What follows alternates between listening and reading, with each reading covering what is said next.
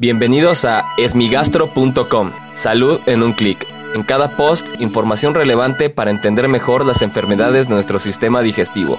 Bienvenidos. Hola, ¿qué tal? Soy Norberto Chávez y les doy la bienvenida a esmigastro.com. En este podcast daré respuesta a las dudas que tienen sobre las enfermedades del aparato digestivo.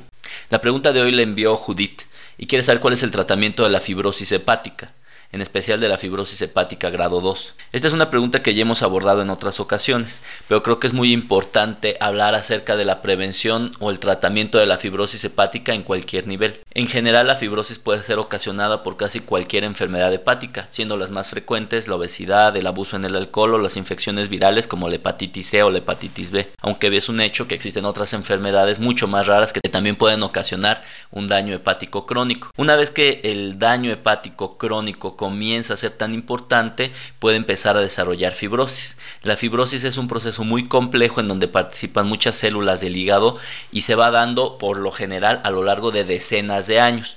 Por eso cuando vemos a un paciente con cirrosis hepática, que es la última fase de toda la fibrosis hepática, seguramente tiene no menos de 20 a 40 años de enfermo del hígado.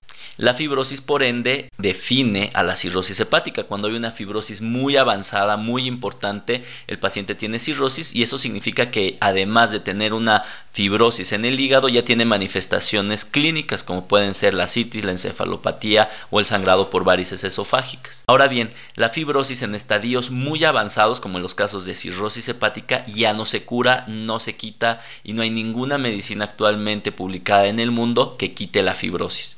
Por lo tanto, el tratamiento en estos casos pues es prevenir las complicaciones o tratar las complicaciones. Sin embargo, entre más leve sea la fibrosis, es decir, F3, F2 o mejor aún F1, que son los grados de fibrosis, los pacientes que tienen poca fibrosis se puede revertir la fibrosis. Y es en estos casos donde el tratamiento es muy importante y el tratamiento de la fibrosis hepática se basa en quitar los factores que le estén condicionando. Si el paciente tiene abuso en el consumo de alcohol, pues debe suspender por completo su consumo. Si el paciente tiene obesidad, debe de manejar adecuadamente el peso eh, a través de dieta y actividad física. O si el paciente tiene una enfermedad viral o inmunológica, pues debe ser tratada adecuadamente, ya que si a los pacientes sin fibrosis o con poca fibrosis se tratan, es muy poco probable que desarrollen cirrosis hepática.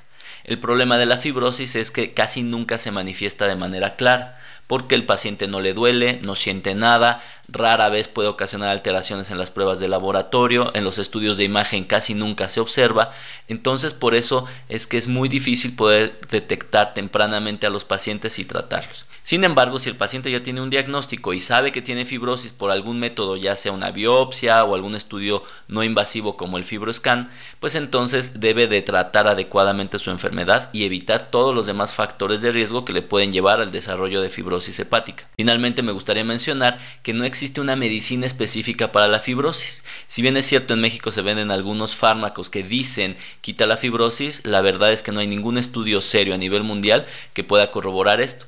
Por lo tanto, el uso de test, de pirfenidona o de otros fármacos que actualmente se dice pueden ser útiles para quitar la fibrosis son mentira e incluso pueden ser peligrosos para los pacientes. Muchas gracias a Judith por enviarnos esta pregunta.